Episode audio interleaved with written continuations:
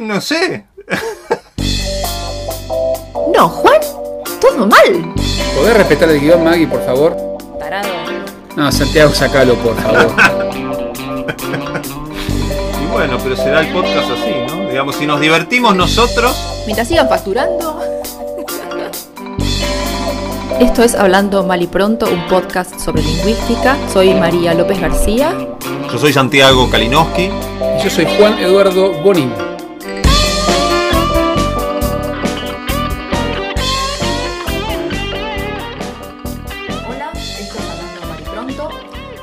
Hablando de la ortografía.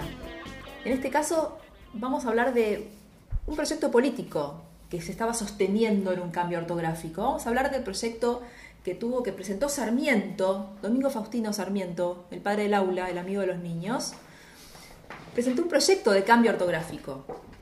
Él estaba trabajando como director de la escuela normal en Chile, exiliado, hashtag Rosas, y el general Montt, el Puerto Montt, le pide que vaya a hacer un informe, que, vaya a recorrer escuelas y haga un informe de cuáles eran los métodos que se usaban para enseñar la lectura.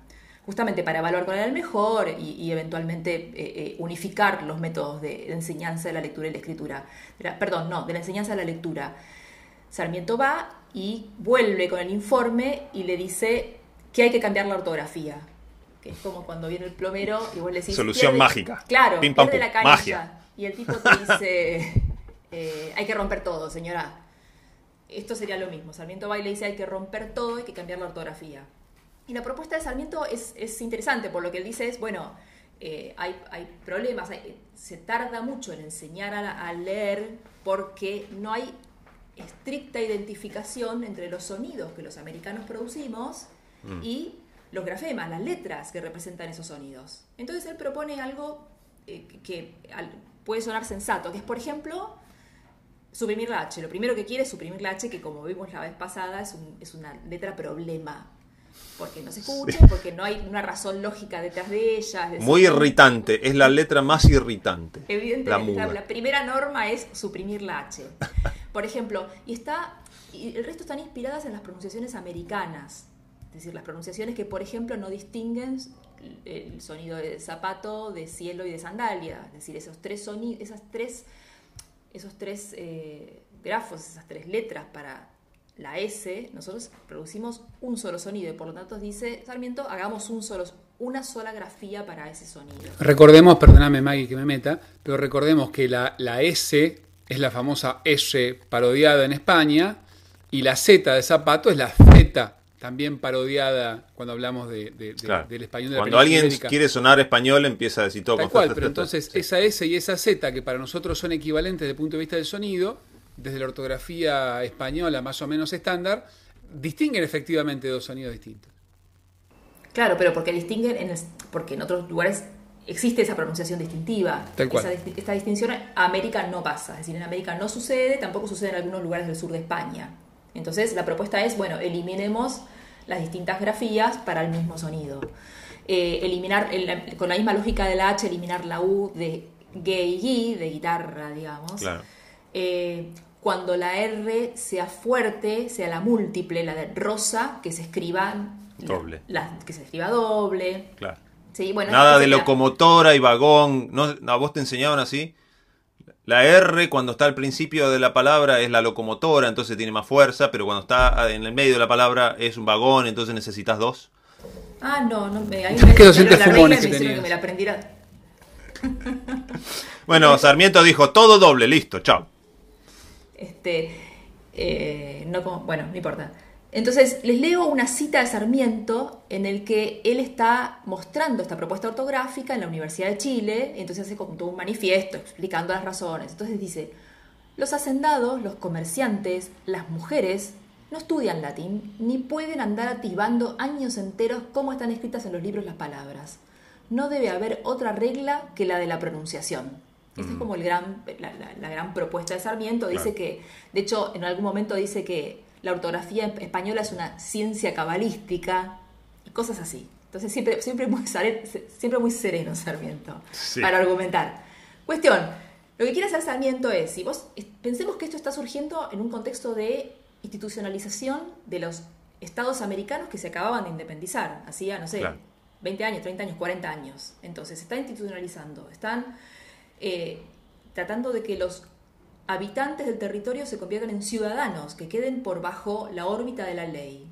Y para que queden bajo la órbita de la ley tienen que poder leer la ley, es decir, tienen que estar alfabetizados. La forma más rápida, más económica, es justamente que el acceso a esa alfabetización sea más sencilla en la medida en que a un sonido americano le corresponde una letra. Es decir, detrás de esa reforma había una propuesta de acelerar el proceso de alfabetización, al menos él, lo, proponía en Chile, lo proponía para, desde Chile, pero para toda América, porque efectivamente, si vos estás dependiendo de formas de la escritura, como los libros de texto, la prensa, que era tan fuerte en ese momento, de hecho Sarmiento era un un avesado ejercitador de la comunicación a través de la prensa, sabía que este proyecto era americano o no era. Es decir, no era un proyecto independentista de Chile o de Argentina. Era una propuesta independentista respecto continental respecto de España. Es decir, se estaban independizando de España y de, y de formas lingüísticas que estaban asociadas para Sarmiento con la incultura, con la falta de luces. Él, él admiraba el, Francia, admiraba el francés, admiraba a los norteamericanos. Es decir, él sentía que este cambio lingüístico iba, por un lado, a proveer estrategias para alfabetizar rápidamente y, por otro lado, independizar, desenganchar, voy a usar la locomotora, desengancharnos de la, locomotora española, hispanizante, la cultura hispánica, para empezar a participar de la modernidad. Entonces, no es una propuesta de, ay, la o cuán molesta me resulta la H, sino era una propuesta fuertemente modernizadora y de, y de, y de colocación a través de ese cambio de América en, en el mundo moderno. Y también, perdóname Maggie, en, la cita esa que leías, que me parece tan, tan interesante, el hecho de que, de que ubique a los hacendados, a las mujeres, que no tienen tiempo, me imagino los hacendados porque están manejando sus haciendas y las mujeres porque están lavando los platos o, lo que sea, más allá del machismo que puede haber están detrás. educadas además. Es una mirada tal cual, pero es una mirada inclusiva en el sentido de decir, bueno, queremos que toda esta gente que está fuera de la cultura letrada se incluya en la cultura letrada y para eso le facilitamos esa inclusión con esta reforma ortográfica, con esta simplificación. Sí, totalmente. Sí, sí, sí, sí. Y les leo otra cita que también es muy interesante. Em, dice, en el mismo manuscrito este, en el mismo manifiesto en el que defiende su cambio ortográfico, y si no pudiéramos conseguir tan de pronto uniformar en todas las secciones americanas la ortografía y que los libreros franceses la adopten, y sigue, porque no hay cosa más útil y racional que el uso que no haya tenido que luchar largo tiempo con las resistencias que opone la rutina, la preocupación, la falsa ciencia, si hasta la vacuna encontró resistencias, dice Sarmiento ahí con signo de admiración. Dijo 140 años atrás, 150 años atrás. Esto, ya te digo, es el año, eh, sí, 1842 es esto. Claro, sí, sí, sí. Dice, si hasta la vacuna encontró resistencias, no dejemos por eso adoptarla en nuestra escritura manuscrita, en nuestros periódicos, en nuestros libros de texto elementales, porque si ahora no lo hacemos por temor de que no pueda uniformarse la ortografía, dentro de 100 años, cuando se sienta la necesidad de hacerlo, habrá la misma razón de no dar principio. Y lo que me parece muy interesante es que 150 años después, García Márquez propone lo mismo. Viene García Márquez, un congreso de la lengua, el Congreso de Zacatecas de 1997, y tira en su eh, conferencia inaugural, que, es, que la titula, ¿cómo es que se llama? Botella al mar para el Dios de las Palabras. Y lo que hace es, dice, proponemos, eh, dice, jubilemos la ortografía. Y ahí retoma esta propuesta americana de lo mismo, abolir la H, igual no es, no es no es orgánico como Sarmiento, no es que tira reglas, dice, ay, hagamos esto que, es, que simpático sería. Eh, lo interesante acá, bueno, les, leo, si, no sé, ustedes háganme caritas si aburro con las citas. No, no, no, no. A, mí, me interesa pensar en el proyecto de García Márquez, que, ¿cuál era? Es un proyecto de estallar las, las normas, las convenciones. Claro, pero quedó ahí, quedó en el... no, no, bueno, sí, es una cosa declama se sabía que eso era ya puramente declamatorio, digamos. Es que no, hay no tiene ningún quedó, sentido. Quedó, en la historia, obviamente, pero fue eso. Es que no tiene la propuesta política detrás, no tiene ningún, no, hay, proyecto detrás de eso y además es, eh, digamos, pensar que tenés el, el, español, América, es un, es un territorio y es un mercado. Es decir, Sí. ya a esta altura no se puede deslindar la- la- eh, cualquier reflexión que haya sobre la lengua española respecto de la industria que representa el español. Básicamente Mm. para España, pero también para América. Hay una industria del libro, una industria de la tecnologización de la palabra. Del doblaje. Basada del do- bien, cualquier forma de tecnología de la palabra, es decir, sí, sí. Sí, sí. Y que está basada en la idea de unidad. Y entonces, bueno, hay que ver, digamos, cuando García Márquez proponía esto, les leo la cita que es muy cortita, dice, jubilemos la ortografía, terror del ser humano desde la cuna. Y esto me parece interesante, sobre todo para pensarlo con, maestros, es decir, porque a todos nos causa el mismo pánico de estar cometiendo errores ortográficos, y esto nos lo, inculcan desde nuestra más tierna infancia. Enterremos las H's, es que fascinación.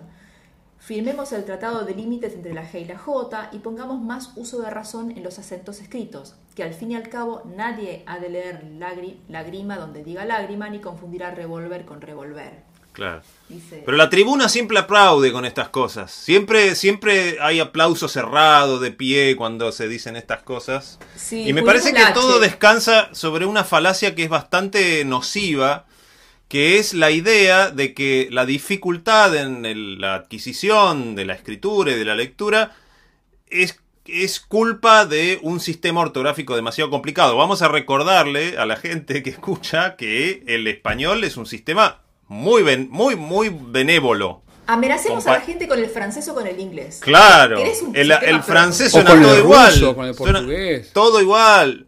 Y el inglés es, mucho, es peor también. Entonces, eh, me parece que lo, que lo que hay que decir, en mi opinión, es no es un problema del sistema ortográfico, la dificultad en la adquisición de la lectura y, y la dificultad en, en la, la adquisición de, las- de las capacidades de producción textual.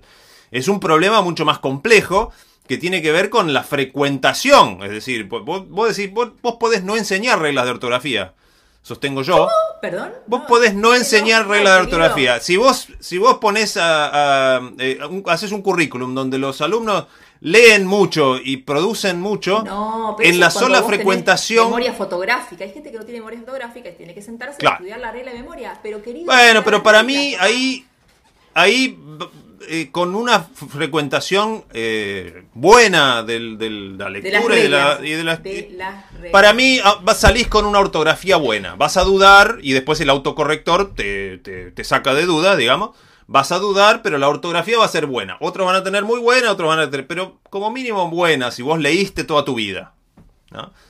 Entonces, hay una, hay una falacia ahí de simplifiquemos el sistema, la codificación ortográfica porque eso nos garantiza, que es la misma de Sarmiento, eso nos garantiza que la gente se, se, se, Sí, se pero detrás de vuelva más competente. había otra, otro programa que después sirvió, por ejemplo, para el panamericanismo, para esta unión latinoamericana a través del territorio español, eh, para ponerse eh, con la guerra de Estados Unidos contra Cuba. Es decir, hay proyectos políticos, identitarios. Y Otra cosa importante, cuando se propone un cambio ortográfico, estábamos hablando la vez pasada del lenguaje inclusivo, y decimos, algunos quieren identificarse con una tercera forma, pero nadie obliga a nada. Le vas a hacer un cambio ortográfico a América entera y la gente que va, se va a identificar con tu cambio ortográfico. Es decir, es como, es improbable porque tiene también que ver con, la ortografía es, parte de la, la constitución identitaria de los hablantes. Es decir, todos los hablantes están ahora alfabetizados y tienen un vínculo que establecen con la ortografía, un vínculo Sí, simbólico eso- muy importante. Eso también hay que señalarlo, ¿no? Es decir, no es lo mismo la cantidad de gente que leía y escribía en 1840 que la que lee y escribe en, mil, en 2000 o Claro. en 1980. Entonces, ¿no? si vos propones un cambio ortográfico, tenés que pensar, eh, digamos, invariablemente en cuáles son las representaciones que los hablantes tienen y cuál es el vínculo identitario que tienen con la ortografía. Eh, Sí, porque es muy fuerte y se nota cada vez que quieren cambiar algo de la ortografía. Porque Claro. todo el mundo pone el grito en el cielo. Claro, entonces no es tan ¿no? sencillo. Incluida vos, Maggie, que no querés de- Vos me vas a devolver el acento al solo, pero ¿sabes cómo, no? Yo, eh, a fin de año... No sirve para nada. A mí, a mí me parece que una cosa muy, muy interesante ahí es el hecho de que, eh, a diferencia de, otras, de otros niveles de variación sociolingüística, es decir, a diferencia de los cambios en el léxico, en la pronunciación, lo que sea, el acento, como lo queramos llamar, eh, como, la, como la ortografía está vinculada a la palabra escrita y la palabra escrita se enseña con instrumentos impresos y los instrumentos impresos son más caros y entonces tienen que producirse en algunos centros que son más concentrados, entonces hay una uniformidad ortográfica mucho mayor que, una, una que la uniformidad morfológica, por ejemplo. ¿No? Eso me parece que es un caso interesante porque va un poco, eh, explica un poco por qué, a pesar de toda la variación que tuvo el español en América y en España eh, durante, durante los últimos 500 años, eh, a pesar de eso hay una ortografía relativamente estable, al menos hasta la irrupción de las nuevas tecnologías de escritura, la escritura digital. Claro, ahí es donde pasa algo que es... Más, ¿no? Porque se vuelve mucho más barato. tiene muchos precedentes. Se vuelve mucho más barato y mucho más práctica la escritura, y entonces uno puede codificar otros significados en esa escritura con un costo, al menos económico, material y hasta de tiempo menor. Sí, sí. Y eso también hay que, es muy interesante eso que está diciendo eh, en relación con el tema de las identidades, porque hay como identidades eh, eh, ortográficas funcionando en la lógica del mercado del libro, el mercado del impreso, de la palabra escrita en papel, y esa unidad que es necesaria por una cuestión de mercado, es decir, el 75% del mercado del libro está concentrado en tres empresas, es decir, el tema de la unidad lingüística es un tema ahí que tiene que ver con intereses económicos, pero por otro lado, identidades más móviles, más híbridas, y que afectan la ortografía en el sentido de que inciden en la ortografía, en, ortografías móviles e híbridas, que tienen que ver justamente con estas nuevas tecnologizaciones. Claro, la, estos dispositivos. La escritura pública era una escritura que salía de centros, de las imprentas y de los, y de los periódicos. Ahora apareció una nueva tecnología que hizo que hubiera otra escritura pública que no es esa, sino que es la escritura pública informal. la, que, Entonces necesitamos maneras, esto por ahí dedicamos un episodio a esto, necesitamos maneras de expresar por escrito que estamos hablando entre amigos. Y, y ahí entonces la convención ortográfica empieza a tener otro rumbo, un rumbo muy interesante que además no tiene precedentes. Eso sí es muy novedoso, porque es la primera vez que se desconcentra eso. Así que Maggie, bueno, hoy estuvimos hablando de Sarmiento a García Márquez. ¿Qué moraleja nos llevamos de este episodio? Es un lindo salto, un lindo arco. ¿Cuál es la moraleja de todo esto? Uy, qué feo que rima eso. Juan, por favor, sacame de, este, sacame de acá, llévame al próximo episodio. Bueno, entonces será hasta la próxima, Miguel. Bien, bien, bien. Que la pasen bien, adiós.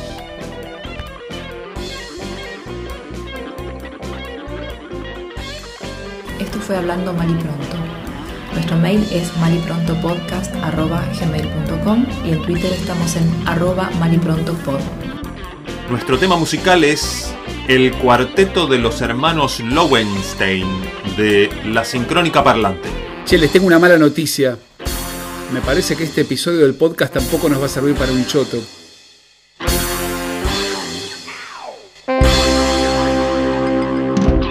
Eh, vengan de a uno.